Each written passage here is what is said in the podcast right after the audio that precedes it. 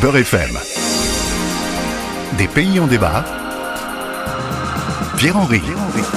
Vous vous posez parfois des questions sur l'actualité, l'histoire ou la géographie d'un pays, dont l'évocation vous est parfois familière, mais dont le plus souvent vous ignorez l'essentiel. Un pays en débat vous fournit l'occasion d'une mise à jour en quelques minutes et c'est aussi et surtout la possibilité de s'interroger tous ensemble sur les libertés individuelles et collectives à l'œuvre dans le pays ausculté.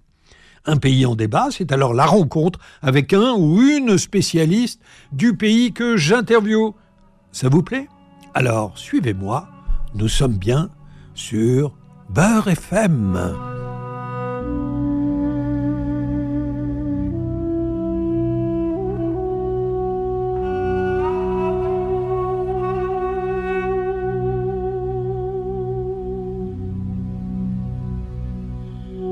Avez-vous déjà entendu parler de Tridate IV Ce roi païen du IVe siècle, converti au christianisme, qui a fondé le tout premier État chrétien de l'histoire.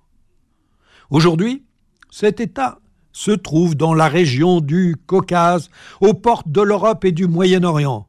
Peut-être l'aurez-vous deviné à la texture chaude et boisée du doudouk Ici, en fond sonore, nous allons parler ensemble de l'Arménie. Entre les mondes turcs, perses et arabes, l'Arménie est un petit territoire, pas plus grand que la Belgique.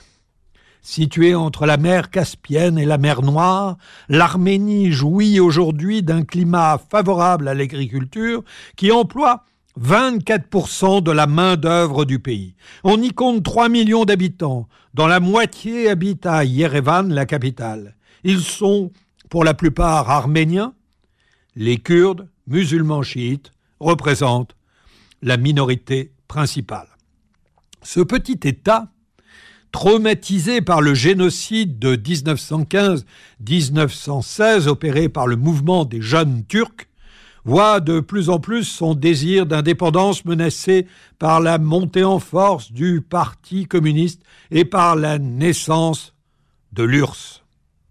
Dès 1920, les territoires de l'Arménie, la Géorgie et l'Azerbaïdjan sont regroupés sous le nom de République socialiste fédérative de Transcaucasie.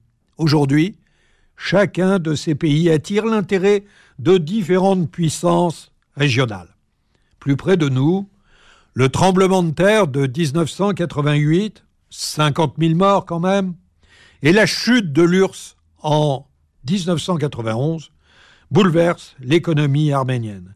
De la période soviétique reste le découpage administratif en 11 régions. En 1991, l'Azerbaïdjan, proche de la Turquie, abolit le statut d'autonomie du Haut-Karabakh cette enclave où vivent une majorité d'Arméniens. Après des combats et l'exil de milliers d'Azéris, les négociations butent sur le corridor de Latchin, cette parcelle de territoire qui relie l'Arménie aux montagnes du Haut-Karabakh. En décembre 2022, l'armée azerbaïdjanaise bloque cette principale voie d'approvisionnement. 120 000 Arméniens sont alors isolés dans un climat de guerre qui induit des conditions alarmantes à Stepanakert, la capitale, mais aussi dans les villages où les populations sont contraintes à l'exil ou à l'abri souterrain pour éviter les bombardements. De cette situation, nous allons parler avec notre invité du jour, Tigran Yegevan. Tigran Yegevian est journaliste, il est membre du comité de rédaction de la revue de géopolitique Conflit et il est chercheur au Centre français de recherche sur le renseignement. Tigran Yegevian, bonjour. Bonjour. Euh, vous êtes euh, professeur, journaliste, euh, et nous allons parler de l'Arménie. Alors, depuis fort longtemps, l'Arménie et l'Azerbaïdjan s'affrontent euh, autour du territoire du Haut-Karabakh. Mais euh, pour les auditeurs de Beurre FM, pouvez-vous nous dire quel est l'enjeu, la nature du problème? Alors, disons que pour mon, c'est un conflit au fait qui a plusieurs, plusieurs tiroirs, plusieurs caractéristiques, et il est très activement comparé à un conflit de religion, de civilisation entre les Arméniens, vieille nation chrétienne, la première nation chrétienne du reste, et l'Azerbaïdjan, qui est un pays euh, certes euh, musulman, laïque, euh, à majorité chiite et turcophone.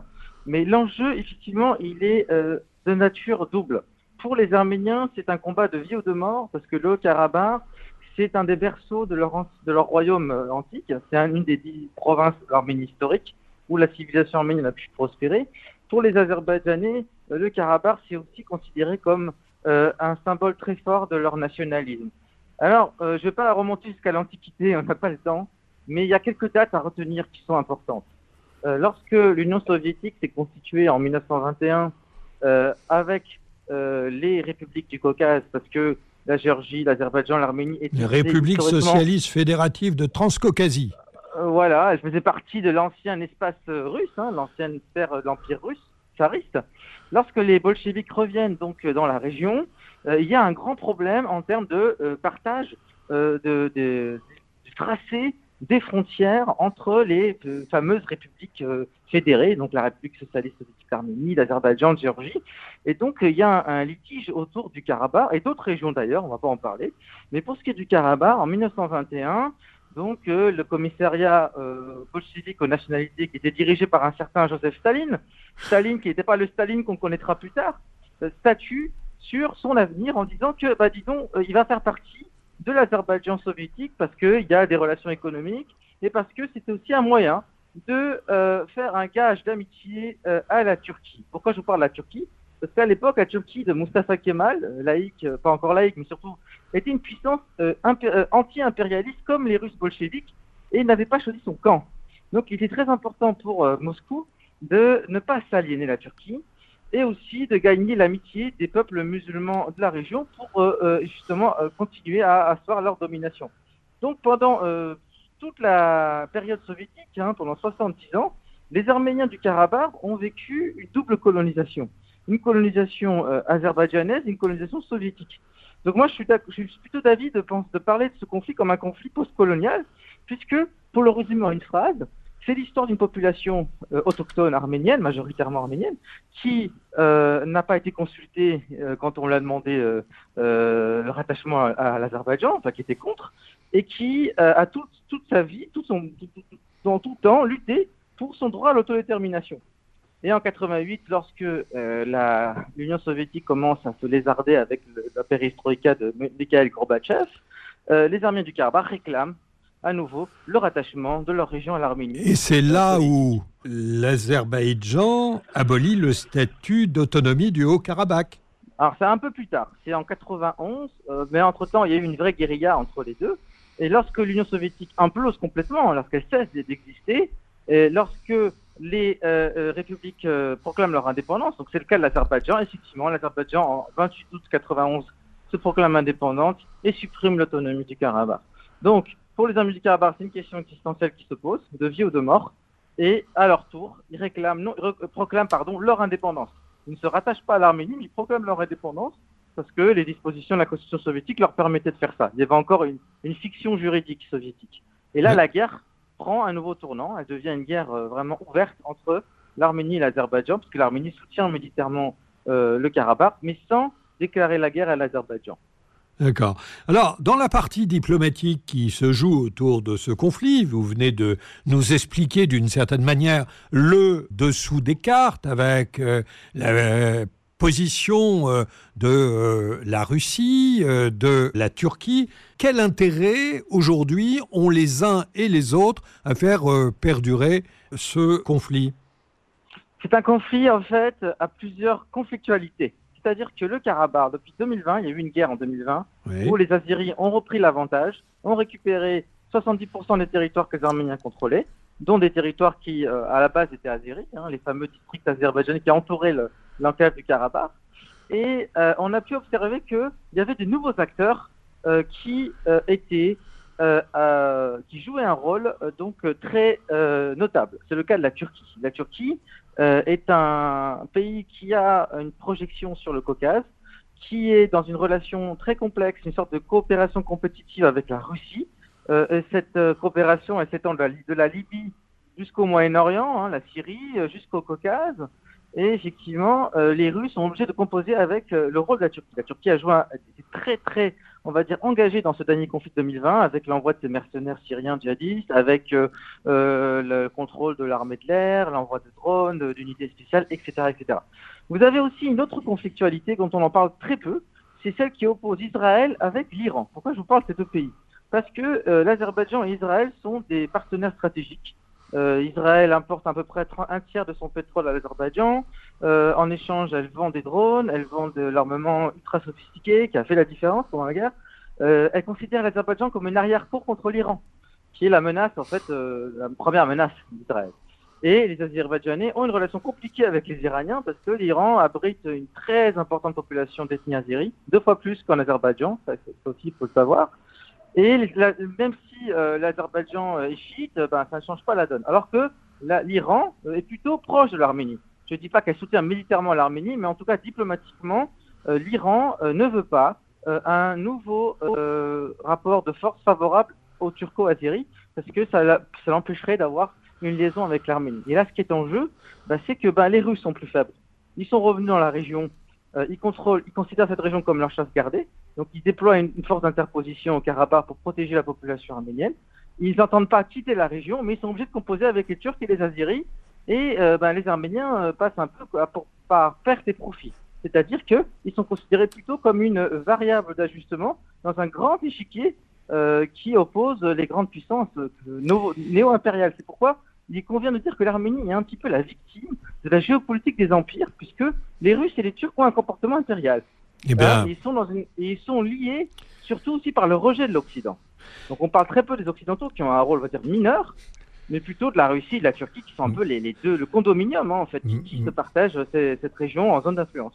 Merci euh, Tigran. Il y avait encore un mot peut-être euh, pour terminer cet euh, entretien sur la situation des 120 000 Arméniens qui sont aujourd'hui bloqués dans des conditions extrêmement alarmantes sur le Haut-Karabakh. Vous avez des informations sur ce point? Alors c'est une qui se passe depuis le 11 décembre dernier est une forme de terrorisme humanitaire. Je m'explique.